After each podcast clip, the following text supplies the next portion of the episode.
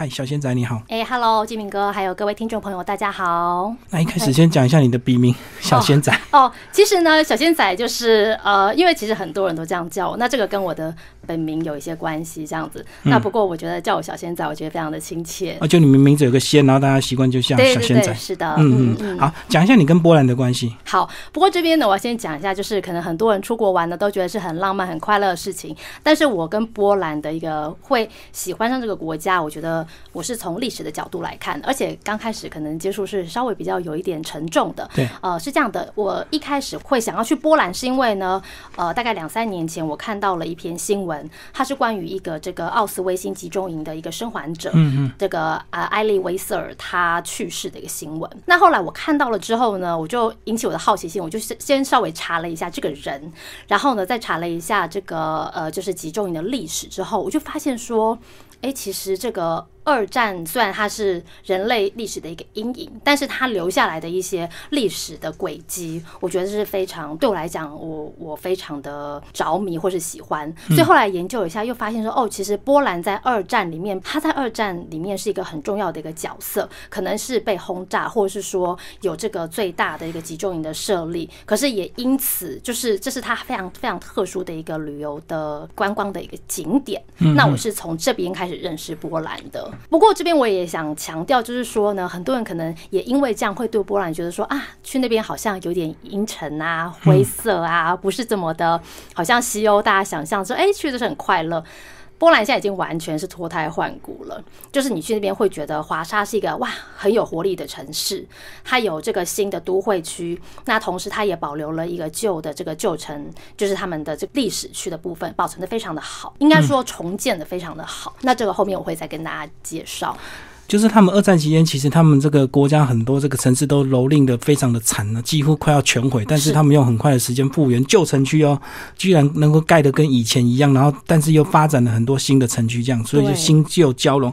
可是你刚刚讲到这个集中营，其实二战时期德国在欧洲建了上千个集中营，那为什么你会特别关注到呃波兰？OK，其实这个集中营是在这个克拉科夫的这个西边呢，一个叫做奥斯威辛的小镇。其实这个小镇原本是。非常的名不见经传，但是就是因为呃，这个希特勒在那边盖了一个奥斯威辛集中营，主要是因为那边是一个希特勒当时在选点的时候，他有些考量，第一个是要交通便利，尤其是铁路运输要便利，第二个是他又希望不要在那些大城市的。的附近，那这个这个城镇呢？如果你今天从克拉科夫搭车过去，可能至少要一个小时半到两个小时。对，所以呢，就刚好是一个非常适合作为集中营的一个地方。那它为什么会出名？是因为它等于是在这个二战时期，嗯，杀死最多犹太人的一个地方。哈，光是二战期间就死了大概一百一到一百二十万人在这个地方丧生，所以就是变成它也是一个等于是嗯全世界最大的杀人工厂。他也因此这样子恶名昭彰，而且他好像也是最大的集中营，对不对？对，没错，他就是二战期间，就是应该说全世界最大的了。帮我们讲一下波兰的这个地理位置，就是因为它地理位置实在是它临近德国，然后又没有什么天然的屏障，对不对？所以就很容易被入侵。没错，对。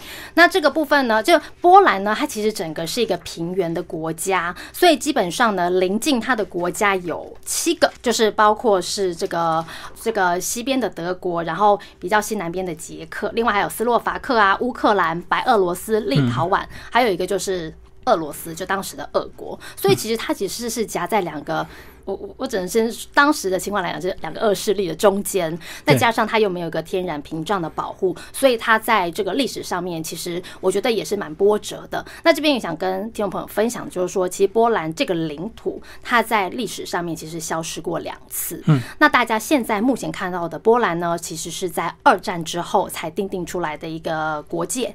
那一开始最早呃第一次的这个波兰领土消失呢，其实是在这个呃一七九五年的时候。后，那个当时是被普鲁士这些国家瓜分了之后呢，直到一九一八年，那波兰才又恢复了独立。可是其实这个光景没有很长，可能进入二战之后，就一九四四年，这个呃，就是德国开始进攻波兰，先开掀起第二次世界大战之后呢，波兰又在这个。呃，就是一九四四年的时候，还有领土整个消失，因为当时的波兰政府就流亡到海外，所以是直到二战之后呢，他们才重新划定这个国界，所以其实是真的蛮波折的。然后像呃，我这本书介绍的有个叫做这个波兹南的地方呢，它其实在过去其实是德国的领土，但是后来在战争之后呢，它才被划进来变成呃这个波兰的一部分。哦，就是国土有重新这个二战结束之后，几个列强有重新划分。是的，对对对，嗯，所以其实它在一些建筑啊，或是一些人文历史上面，其实也跟其他国家很不一样。那刚讲到这个波兰在呃世界的地图上销售过两次，那其实在二战期间，呃华沙他们的那个首都也很惨，对不对？那时候他们一九四四年，他们就是想要靠着苏联来推翻这个德国。对对对，没错。然后结果华沙起义失败之后，哇，是不是在你书中写的是死了八十万人呐？对，呃，应该是说这样子，华沙起义呢，我们可以说它是第二次世界大战里面在波兰最惨的一次的战役。那它主要也是像金明哥讲的，一开始呢，其实呃，波兰人是希望联手当时的。那个俄国，然后就是想要就是对抗这个就是德军纳粹这个部分，但是呢，反正意思就是最后是俄国放鸟，然后变成是那个呃华沙这边就是自力奋战，那最后当然是就是败给了这个德国的势力，然后最后希特勒当时就非常的不爽，就是华沙市民怎么可以做这样的起义，所以基本上就把华沙这个城市整个轰炸的可能只剩下百分之。二十到百分之十的建筑物有保留下来，其他都摧残的，就是非常的严重。那。呃，也是因为这样，但是等到这个 这个战争结束之后呢，华沙市民他们其实只花了五年的时间，然后透过一些可能是照片啊、文献这样，再把他们的旧城区重新的建立起来。我觉得这是非常的，就是非常的难得。那另外呢，这个联合国教科文组织也是因为看到华沙人这样的一个精神，所以呢，他就特别把这个华沙的这个老城区规划成，就是最后纳入了这个世界遗产。那其实以世界遗产的一个角度来看，像这种新建的这种就是重建的城，其实基本上不会在他们的这个选定的这种标的。对，但是因为他们看到了波兰人的精神，所以特别把这个区域也划进来，就有更高的象征意义。对，没错。嗯，五年就能够把呃旧城区完全复原这样子。对，而且我自己去旧城区的感觉，说真的。你不会有觉得说，哎，这是重建，或是很假，或是觉得说没有什么历史感。其实你进去，你就觉得它就是一个老城。我觉得这个部分也是蛮令人佩服的。对啊，所以他们这个城市几乎呃有这么高达这个比例的这个受损，其实照样重新规划是最快，对不对？可是他们却愿意这个恢复他们本来的样子。对，没错，对。我觉得波兰人是一个很爱国，然后他们也心向着国家的一个民族。就是即便是他们过去呃可能国家没有了或者之类的，我觉得他们都还是心向祖国。譬如像说最有名的这个他们的这个爱国钢琴家肖肖邦，对他也是，就是说呢，他过去。其其实后来等到波兰开始有一些动荡的时候，他其实没办法回到波兰他的家乡，他最后是呃在这个法国过世的。但是呢，他其实一直心系他的国家，所以最后他请他的姐姐把他的。遗体的一部分带回了波兰，那现在是存放在这个波兰华沙的一个圣十字教堂里面，所以他等于是流亡在外，就对。对，是的，嗯嗯嗯。那其实波兰呢，这个呃，在书上有讲到，他其实有加入欧盟，但是他没有用欧元。那为什么会这样子？因为这个是这样子，欧洲其实有分欧盟区跟欧元区，那他们可能因为自己一些经济的考量，所以并没有加入欧元。那所以大家如果说去旅游，在换汇的时候，我这边特别建议就是说，大家可以在台湾，因为波兰他们是用兹罗。提，可是这个在国际上并不是强势货币。对，那当然新台币也不是，所以我们要换汇怎么样比较划算呢？大家可以在国内台湾的银行先换好这个美元或是欧元，嗯，然后拿到呃，就是拿到波兰当地，他们有非常多的换汇的那种店，因为他们的外汇管制可能跟台湾是不一样的。那市场上有，就是你们可以在街上看到很多换汇店，就拿欧元或者是美元去换成兹罗提，这个是最划算的。所以还是要先换强势货币。到当地再换他们的自裸体就对，是的，没错。所以在台湾没有办法直接换自裸体。据我的了解，没有对，没有银行有有他们的货币，因为这个毕竟可能一个是牵涉到说我们在那边的一些贸易，可能并不是像其他国家这么的热络。那再来是可能去旅游的人也不是这么的多，嗯，对，所以这个部分这个货币是真的台湾是换不到的，就流通量太小。对对对，嗯嗯嗯。那其实到波兰这个除了这个呃刚刚讲的一些呃历史因素之外呢，其实它也因为这个。个去的人其实并不是那么多，所以它相对它也是一个会有享有这个比较高的旅游品质，对不对？然后相对的这个呃。他们的这个物价也比较便宜。对对对，这边呢，我一定要大力推崇一下波兰。大家会觉得这个欧洲好像去玩一趟要花很多钱，一定都很贵这样子。对，什么住啊、吃啊、交通，感觉都都每个都在烧钱这样子。但其实我觉得波兰它最大的。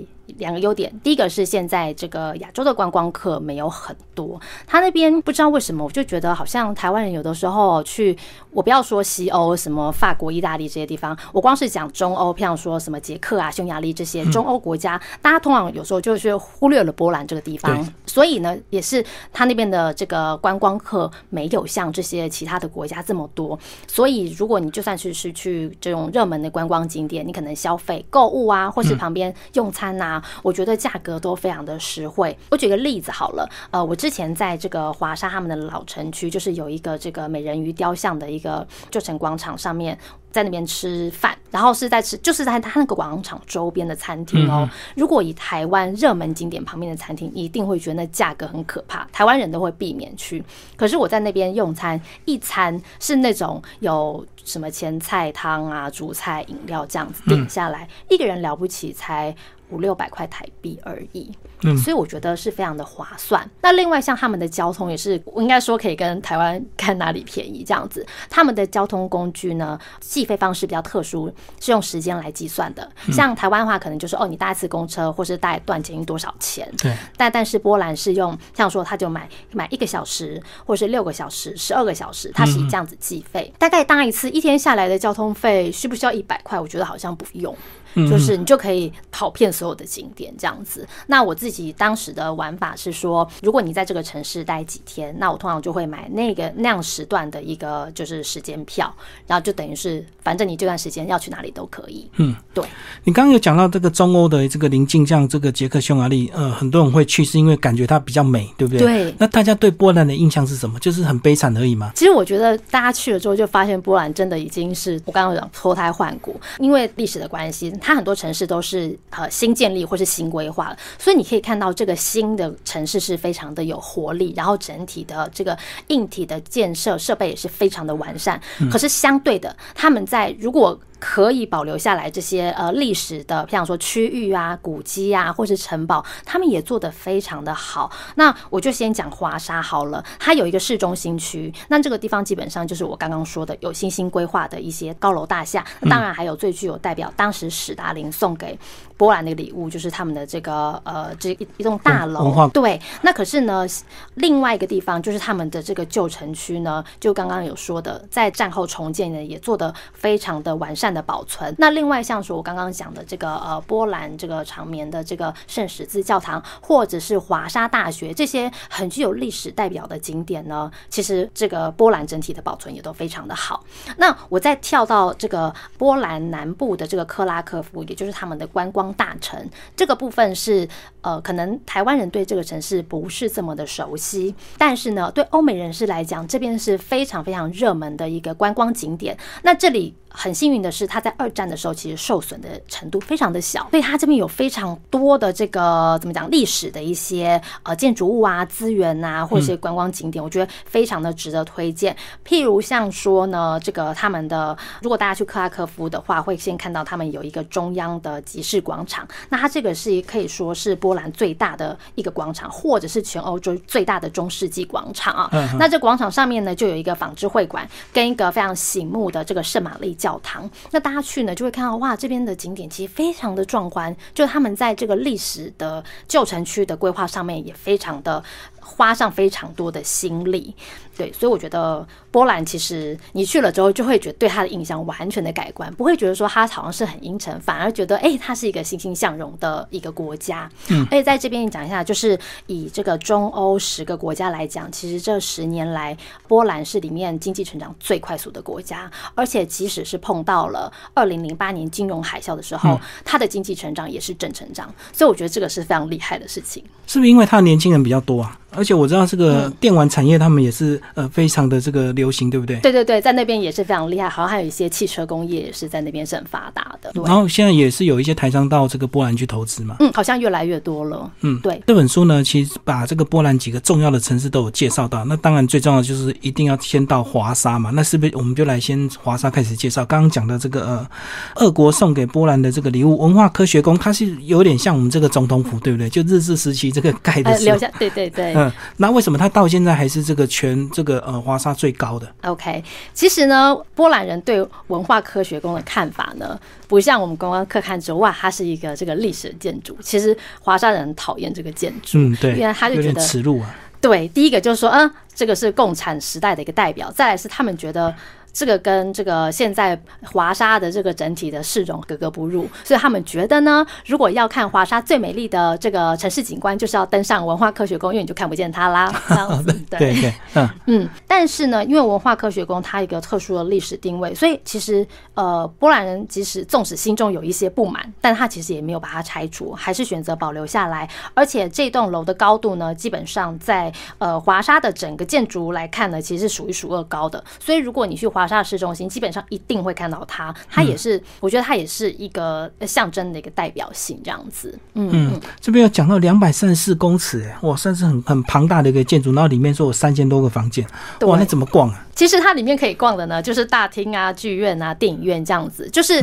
我觉得重点是在它的那个建欣赏它的建筑外观就对。对，那它里面的那些房间或是艺文展览，如果有时间的话呢，可以去看看。那如果没有的话，我倒是觉得你可以在它的一楼那边，就是进去感受一下那个建筑里面的那种，呃，就是史达林建筑式的氛围，我觉得也是很特别的。嗯，不过在华沙的这个呃城区晃来晃去，应该就很容易看到它，就跟台北市很容易看到一零一一样。呃，完全是一样的道理。对，没错。嗯嗯嗯。那那里面有华沙起义博物馆，帮我们介绍一下好不好？我说哦，他们抗争了六十三天，结果死了好多人，因为这个呃后来德国有点恼羞成怒，后来就杀了很多这个华沙人，对不对？对对，呃，其实华沙起义对于波兰人来讲，他虽然是在华沙发生，但是其实对。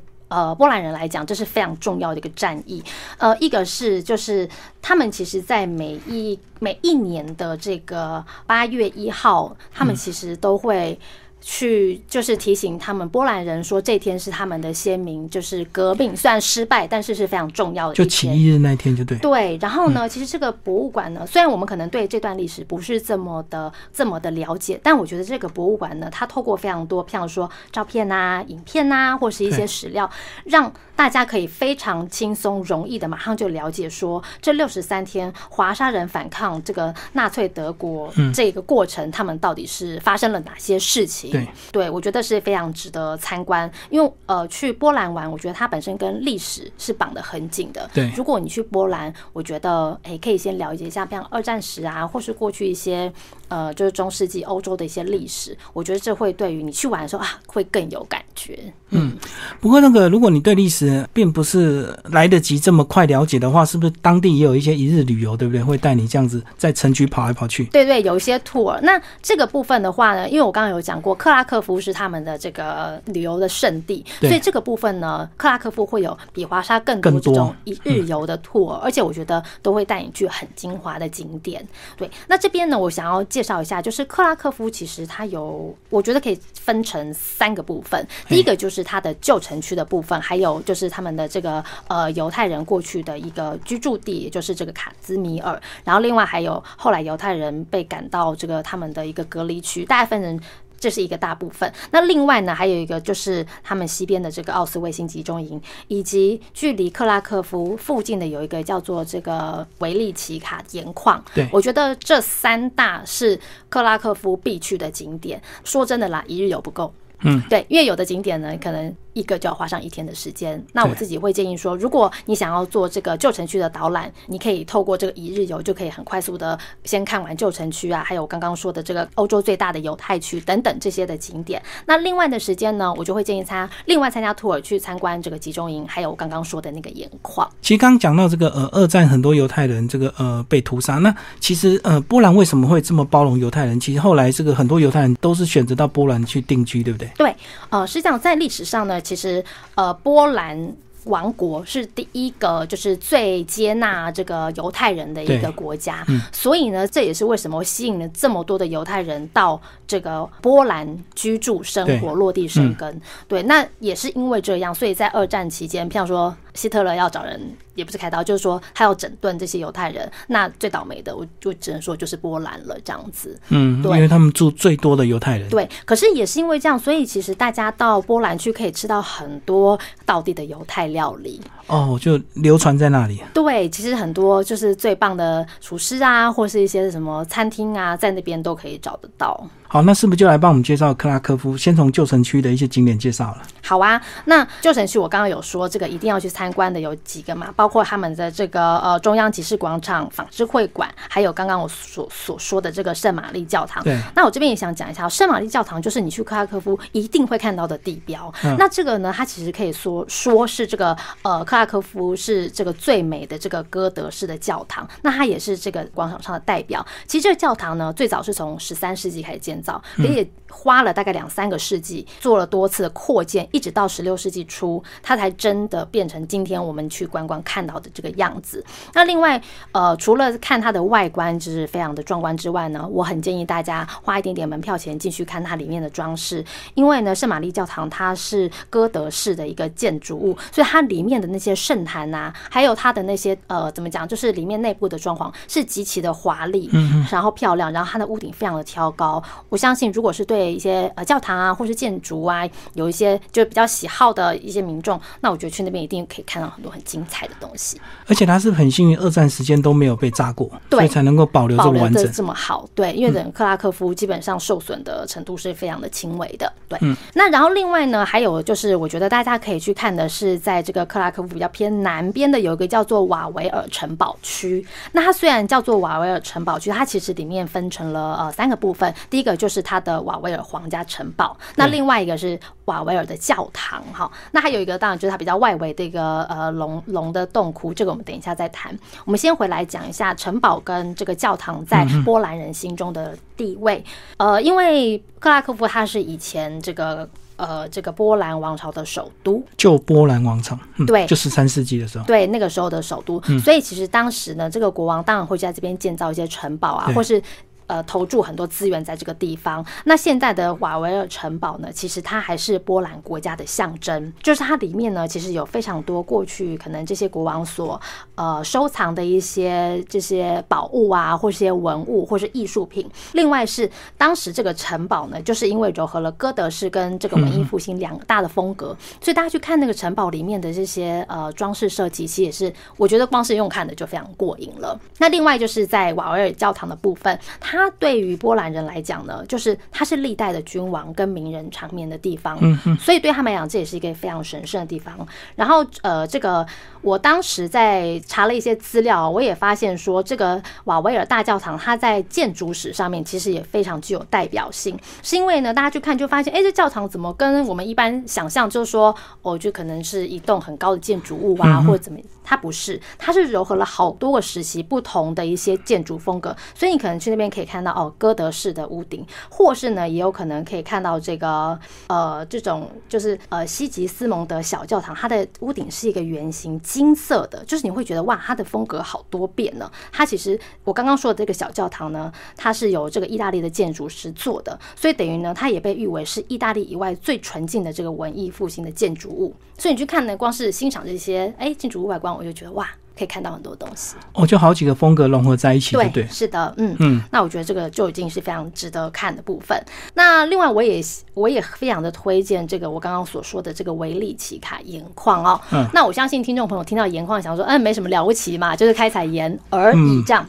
但是呢，这个可是在克拉科夫是非常热门的景点，是这样的。这个盐矿呢，它其实可以回溯到十一世纪就有开采记录了。那然后它到十四、十五世纪就变成波兰一个非常重要的开采的城镇。它其实营运已经超过七百五十年这么久了。那在这么久的时间，它那个盐矿就是下面的地道呢，其实合计是长达三百公里。如果我们拿台湾来比喻，就等于是我们从基隆到台南的距离。你想想看，这下面是极其复杂而且非常庞大的一个一一个结构。那大家下去的时候呢，会先走一条好像有二三十层楼的楼梯，你就会觉得那楼梯没有尽头，要一直往下走，一直往下，一直往下。对，然后你就会觉得，哎，到了一个很神秘的、很神奇奇的地底的世界。但这下面呢，你所有眼睛看到的东西，基本上都是由盐所制作的。你可以在下面看到一些礼拜堂啊、教堂啊，或是一些雕饰装饰，全部都是由盐来打造的。我觉得这个可能在呃全世界放眼全世界其他的国家，可能没有像。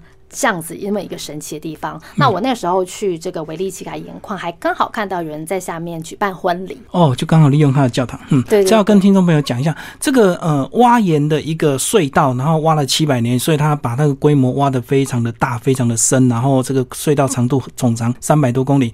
但是里面为什么会有教堂跟很多的这个壁画？一定要跟听众朋友讲一下，不然大家搞不清楚，那不是工作的地方吗？就像因为以前对于以前的呃人来讲呢，去地下开采盐矿其实是很辛苦的一件事情，所以对他们来讲，那因为波兰是一个天主教国家，所以这些工人在下面工作的时候，为了让他们有一些心灵上面的寄托，那也另外就是说，可能你在开采过程有时候会有坍塌啊，或是有些危险，其实是有生命安全的疑虑，所以呢，他们就借由建造这些礼拜堂啊，或是一些圣像的雕塑啊，等于是或者是这个小的教堂，就等于是让他们有一个心灵的寄托，也可以让。他们可以祈祷、祷告这样子，就抚慰他们的心灵，因为他们可能从早上下去之后，一直到呃晚上下班才会出来，所以他可能一整天都待在那个呃岩洞里这样子。对，也有可能甚至是住在那里面。嗯嗯。对，以前可能不会像现在楼梯呀、电梯对这么方便，他们可能就是真的常年的待在底下。所以就需要有让他们精神慰托的地方，也可以像保平安一样啊。对，如果是在台湾，可能就就有个那个妈祖庙这样子。是的。那其实呢，里面除了这个呃教堂之外，还有这个沿途也有很多壁画，也是工人这样长期这样画出来的。对，都是工人他们亲手凿出来的。所以我觉得这个呃，你光是下去看它的整个整体结构，你就觉得哇，非常的令人震撼。像我在这个呃，在这个盐矿里面观光的时候，除了刚刚说的这个礼拜堂啊、教堂之外，因为它的那个参观的步道其实有规划过的。对，那大家会看到有一个非常。漂亮的这个盐湖跟一个非常非常庞大的木质结构，它去支撑这个呃整个盐矿下面的这个底部的这个空间，你会觉得说真的，我我那时候会觉得哇，自己好像在异世界哦，就是我很难形容那种带给你的震撼。对，就是说怎么会在地下有个这么高的木头的架构，可是旁边全部都是盐，然后再加上他们有一些呃，就是在这个走道旁边的这个小灯呢，所以我觉得是非常特殊的一个体验。不过这个地方呢，这个。好像不能自己下去逛，对不对？要配合导览这个，因为他怕你这个乱走，呃，迷路，迷路在里面就很危险，这样。是是是，所以一定要配合他们的导览时间。然后好，好像很多国家的语言呢，对，但很可惜没有没有中文，对，就是如果你会波兰文，那当然场次是最多；那如果不会的话呢，那就只能参加英文团。嗯，对，那那个时间是，我是建议大家可以上网先预约，才不会在那边需要等待。那像我自己那个时候是因为自己希望这个时间上保有一些弹性，所以我是到那边现场排。如果现场排也是 OK，并不会让你说真的等什么两三个小时，但可能英文导览团需要等到一个小时就是了。哦，他还是要看游客的这个呃数量开团种类来的开那个相对应的语言就对。对，没错，对对对。就可惜这个呃华人去的还不多，所以现在还没有中文导览。对对，所以就是说有利也有弊。你现在去可能哎会觉得哇这边观光客不多啊或什么，但是在导览上面可能啊我们就稍微辛苦一点。那除了盐矿之外呢，另外当然就要讲到非常沉重的那个呃集中营集中营的部分。这个奥斯威辛集中营来帮我们介绍一下。好啊，我其实去。之前呢，很多人都跟我说啊，你真的要去这个好像这个气场不是很好的地方吗？哦，大家就感觉那种地方不适合参观观光，就对。对，好像就觉得说，嗯，不是应该去开心的地方。但是呢，其实我自己去的感觉，我会觉得说，其实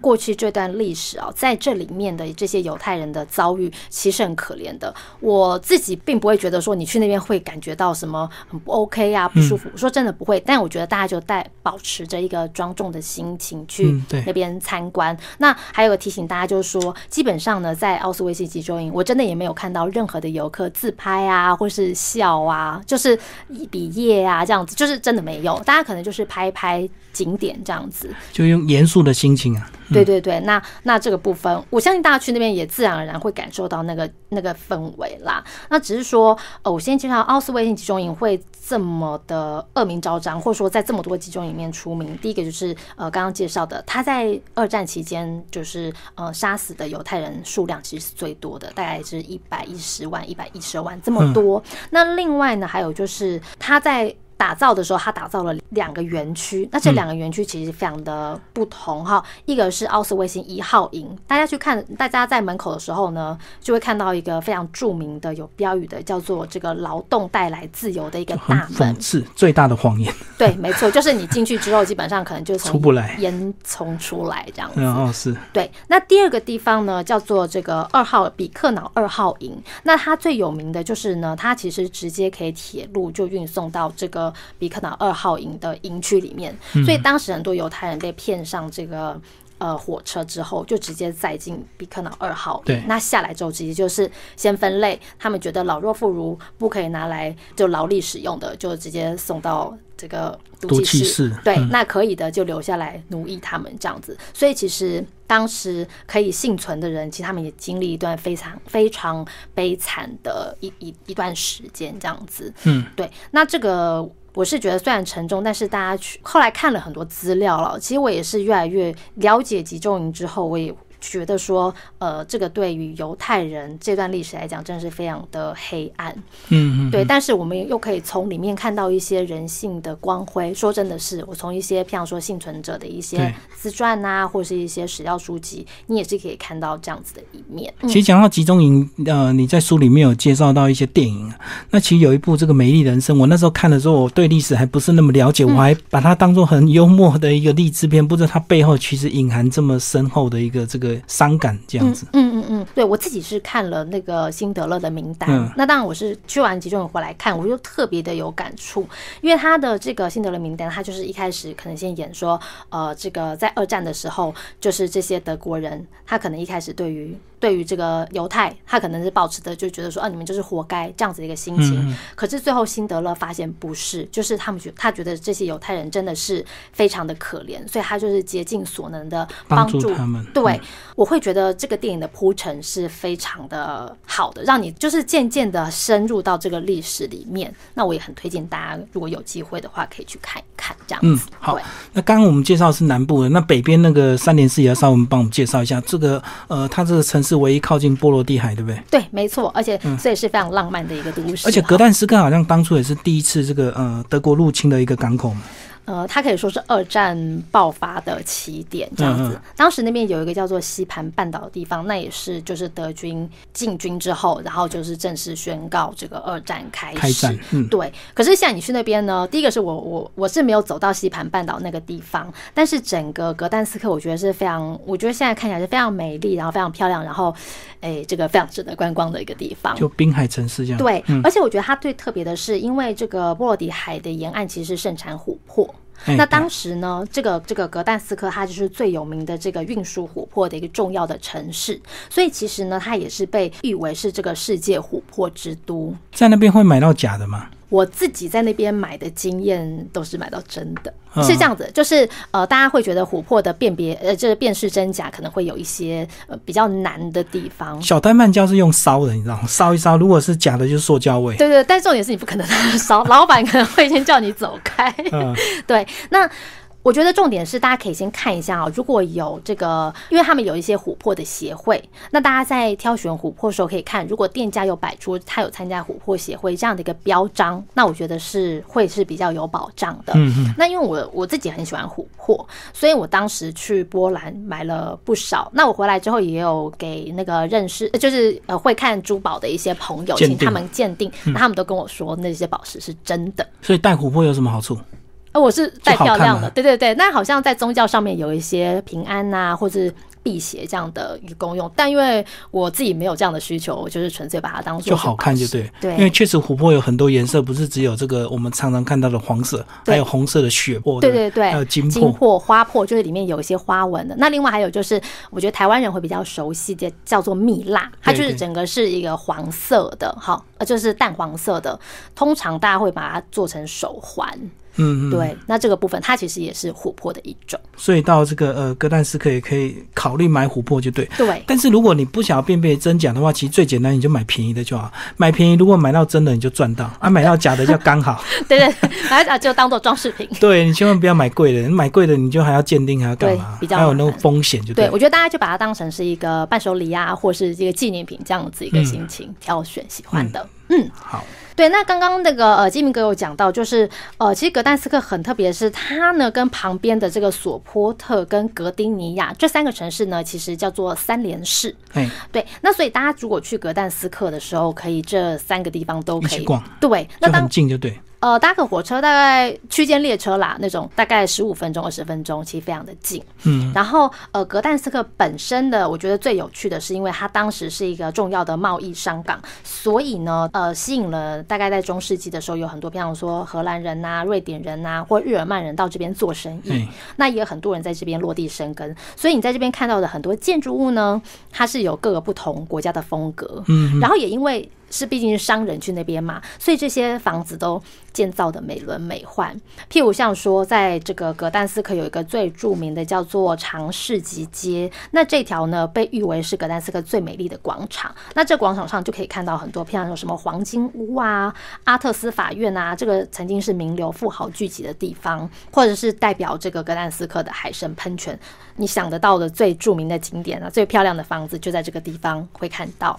对，那我觉得这是格但斯克最有看头的部分。那另外有一个是它，呃，如果大家去玩的时候，在那边的这个河畔旁边会看到有一个非常壮观的、华丽的一一个门呢、我不能说门，它你会觉得它是一个像城门一般的建筑物，它其实名字叫做绿门，可是呢，它其实跟绿色一点都没有关系。那当时呢，会建造绿门呢，是因为希望把它作为是这个接待国王啊，或是贵族来到格但斯克的一个场所，但只是说历史上记载没有任何一个国王来这边住经过就对。对，也没有来住，也没有经过。那后来是波兰的这个第二任总统华勒沙，他把这边当做办公室。后来的作用是，那呃，因为它整个城市景观跟这个河岸的关系，所以大家如果去格但斯克玩，一定就会。把这个绿门当做一个重要的景点，嗯，对。那另外我刚刚讲的这个三连式的部分呢，我自己呢最推荐的是索波特，为什么呢？因为索波特呢，它有一个欧洲最长的这个木栈桥，哎，那大家会想到木栈桥，基本上就是可以把它想象是说哦，滨海的一个木栈道，可是它是延伸到海里面的。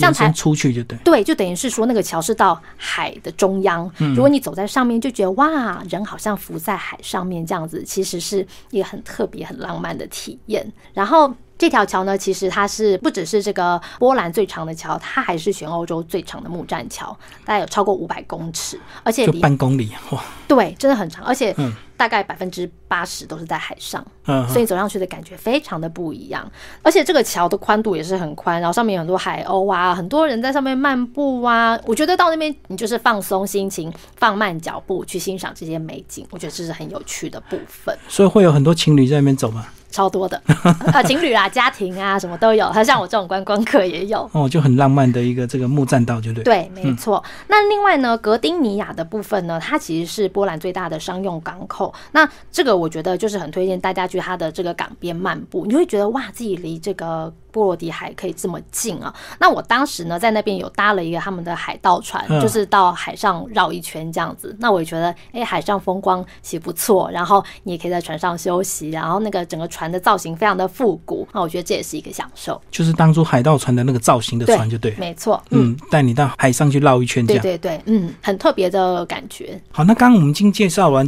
呃好几个重要的重点的一个这个城市，但是还有几个这个比较小的城市呢，就听众朋友自己呃找书来看。那接下来我们就请这个呃小仙仔来帮我们讲一下这个到当地一定要吃当地的美食。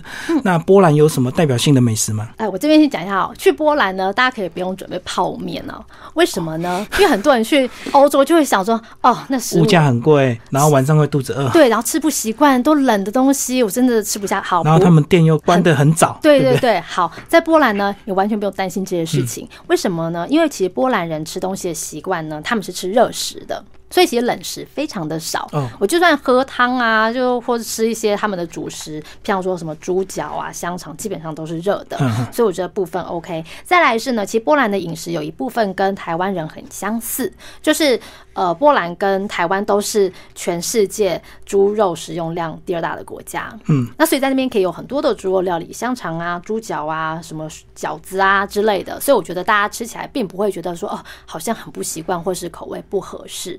那当然去波兰，我觉得最推荐的是他们的饺子，他们就叫饺子，不是叫水饺啊，是因为呢，虽然他们的饺子外观跟台湾中式的很像，但他们里面包的东西很不一样，嗯，有甜的有咸的，然后主要都是一些 cheese 啊，cheese 跟肉啊，或者是说哦包一些什么蔬菜啊，或是马铃薯这样子的馅料，然后它整个饺子的尺寸也是比中式的还要更大，所以大概像我自己吃在台湾吃水饺，可能吃了十个吧，在那边可能吃三到四个就觉得哦饱了这样子。而且它还可以指定你要做甜的或咸的这样子，对，还有一些包果酱的，那我嗯自己是没有尝试啦。对甜的但没有吃。呃，对，但如果这个听众朋友有兴趣，去那边可以尝试看看。然后你里面也讲到这个波兰的这个野菇餐呐、这个呃，为什么波兰的气候条件非常适合这个呃蘑菇的一个生长？对不对？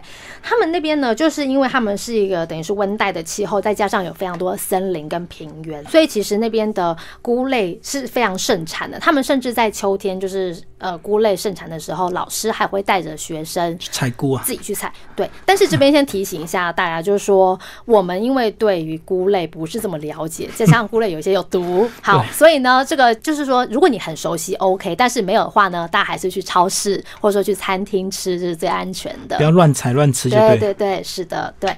那另外，波兰还有一个非常特别的饮食的文化哦，是这样的，他们有一个叫做牛奶吧。嗯大家会觉得哦，好像是卖牛奶的哦、但其实不是。它这个呢是等于是波兰共产时期留存至今的一个文化的产物。它就是像是以前在共产时期的大众食堂，嗯，里面东西非常都是波兰道地的，就是在地的那些料理。对然后呢，价钱非常的便宜，你可能吃一餐，呃，我在那边吃一餐大概台币一百块上下吧，你就可以吃到非常道地的料理。所以很多上班族啊或者什么，其实到现在都还是很喜欢去牛奶吧。用餐，那只是说以前过去可能有国家补助这些呃牛奶吧的餐厅，那现在没有，就都是呃民营化了，就是自己经营。可是还是保留了这样子的一个风味，我觉得去那边是一定要试试看。就吃到道地的美食跟一个便宜的价钱就对。对，没错，嗯，那另外我也很推荐的就是呃波兰的苹果料理跟他们的猪脚。那怎么说呢？因为其实猪脚大家可能会想到说哦德国的比较有名，那大家这样的想法其实也没有错，因为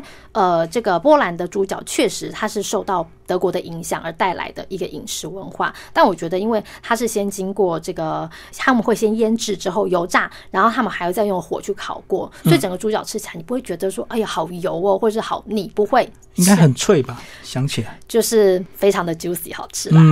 对，所以这个我是倒是非常的推荐。那另外还有就是波兰，它其实是全世界的这个呃苹果的出口大国，所以大家去那边可以吃一些什么苹果鸭啊这样子的一一个料理。我觉得它这个算是比较比较精致一点，可能价位会稍微高一点，但我觉得去那边可以多多尝试看看，这也是非常特别的。所以它苹果种的多，相对苹果是不是当地比较便宜的一个水果？对，而且种类选择也非常多。那他们也运用在，比方说做呃这个甜点料理啊，或者是说咸食的料理，他们很多料理都会使用到苹果特殊接。下来一定要介绍这个波兰酸汤，好不好？这个他们的国民汤，然后居然是用一个像面包做的，喝完汤是连面包一起吃啊？喝完喝完汤，面包都吃不下了。哦，对，大碗啊，对，我记得我有听过啊，就是有波兰人异乡的在外的这个异乡的波兰游子呢，他们其实最怀念的就是波兰酸汤，嗯所以他们有的时候呢可能会买一些在超市那种可以快冲的那种冲料理包对，然后带出国。但是我说真的啦，这个可能是反而是我在波兰比较吃不习惯的料理，是因为很酸？对它的酸汤就真的很酸，就觉得好像在喝一碗醋。所以它虽然有加了这个，肯定有加一些蛋啊或香肠的配料，但我可能觉得配料比较好吃。哦，可能他们喝习惯了。对我觉得大家，不过大家去还是可以尝试看看，因为毕竟这是他们的国民料理。好，那介绍这么多美食，当然这个购物也很重要。你其实你在书里面啊，这个介绍蛮多这一些化妆品、保养品，我在猜说这个作者应该蛮爱漂亮的。果然，自自己喜欢买来试用看看。那我一定要先大力的推荐波兰的保养品，品。嗯，为什么呢？因为他们呃，主要一一个是他们的这个成分的使用啊，因为毕竟波兰是在欧洲国家，那欧洲国家其实很多他们在这个就是原料上面的使用，我觉得他们都会诉求是可能是天然的、自然的，那这部分就蛮符合我的喜好。那另外一个是他们的保养品真的价格非常的 CP 值非常高，非常便宜啊。像说我当时去波兰两次，一次是春天，一次是秋天，其实相对来讲都是还是比较干燥的季节。那我就想说啊，那不然我来买一个他们当地的东西来试用看看，这样子好了。我就选了一个晚霜，而且是他说有瓜牛的成分，这样子瓜牛翼啊，嗯，对之类，然后结账第一个啊不到两百块台币，我有先吓到一下，想说晚霜不用两百块台币，这也太便宜了吧？那好不好用呢？我就先打问号，因为通常大家就会觉得哎便宜，好像效果不佳这样。结果回去用了之后，就觉得哇，这个用起来质地也太舒服了吧，然后擦起来的保湿效果也很好，我才发现说哦，原来这个波兰的保养品是真的是这个 CP 值非常的高，大家。很值得，很推荐大家去那边可以尝试看看。那另外有一个是我自己非常喜欢的，是他们的媒体霜。呃，他们的媒体霜呢也是当地的这个品牌，然后选择非常多元。譬如说，我自己有买，可以有一点呃发热的效果啊，或是去角质的啊。重点是一条大概七百五十 ml 这么大、这么大容量的一个媒体霜，台币也大概一百二、一百三十。哇，那很便宜耶，七百五很大一罐呢。真的太便宜了，嗯所以我那时候去，它虽然很重，但是我还是想办法扛了几条回来。波兰有哪些品牌已经进来台湾的？呃，大家最常听到应该是草草本基药这个嗯部分，这个我记得在这个百货公司的这个专柜都有。那另外还有这个奇叶雅跟这个碧尔兰达这几个应该是大家比较熟悉的波兰品牌。但是说真的啦，跟一些西欧的，譬如说什么雅漾啊这些比，它可能知名度还是没有这么的高。对，所以重点是这个，大家如果去波兰玩的话，会发现价差很大。就是说，台湾的跟波兰的价差很大，那我很推荐大家去那边可以可以有多样的选择，都试试看。多买几罐就对了。对，好好，那有没有一些纪念品？这个呃，适合带回来的？嗯，那保养品是这个 favor 这个女性的这个听众朋友。对对对那如果是大家一般要去想说带个礼物回来呢，会选择什么？我这边自己其实还蛮推荐伏特加。巴嘎，对，大家想到伏特加可能会想到哦，这是俄罗斯的。嗯，但其实呢，波兰人听到这个应该会非常生气，就是因为伏特加他们去呃看了一下这个历史哦，出现伏特加这一个词，其实最早是在这个波兰法院的文件里面，而且这个时间点是出现在一四零五年，六百多年前，对，非常早以前。那而且全球第一个伏特加的制造工厂其实也是在波兰。那但是后来因为这个俄罗斯的这个好，他们的宣传做的比较行销好，比较好。对，所以呢，这个大家对于呃这个伏特加想到就会想到是俄罗斯，而且这个在波兰的这个伏特加除了选择很多之外呢，它的那个尺寸也很多。大家如果说觉得哦带一整瓶很重，它其实有很多小墨数的，我觉得。都可以带回来尝试啊，或是当做小礼物送人都很适合。那另外还有一个是呃，这个波兰的陶瓷，那他们这个陶瓷非常的特别。第一个是他们所使用的这个粘土呢，是来自这个波兰有个叫做博莱斯瓦维茨这个地方的一个土所制成的。然后它在烧制的过程中是透过高温烧制而成，而且上面的花纹呢，基本上是以白色跟蓝色为基调。嗯然后它在画上可能是他们的一些传统的图案或是一些花色，然后是用这个古老的方法制成的。所以如果你是买到有设计师品牌的波兰陶瓷，你看它的这个就是陶瓷的下面可能是碗啊，或是一些什么装饰品的下方，其实还是会有印着这个作者的这个印章。嗯，我可以说，就是是如果是漂亮的陶瓷，你可以把它视为是一个艺术品。就不要随便拿来用。呃，也也是可以用啦，实用兼具美观的功能都可以。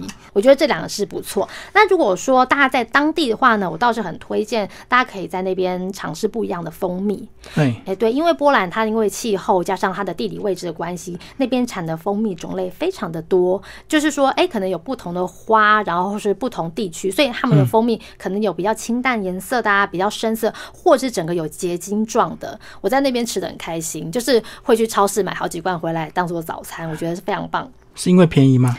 又便宜又好吃，又就是纯就对。对他们一罐台币可能大概两百左右吧，然后是很大一罐，我我每次去那边买了都会吃不完，嗯，对，然后就会挣扎说要带回来还是就放在旅馆里面。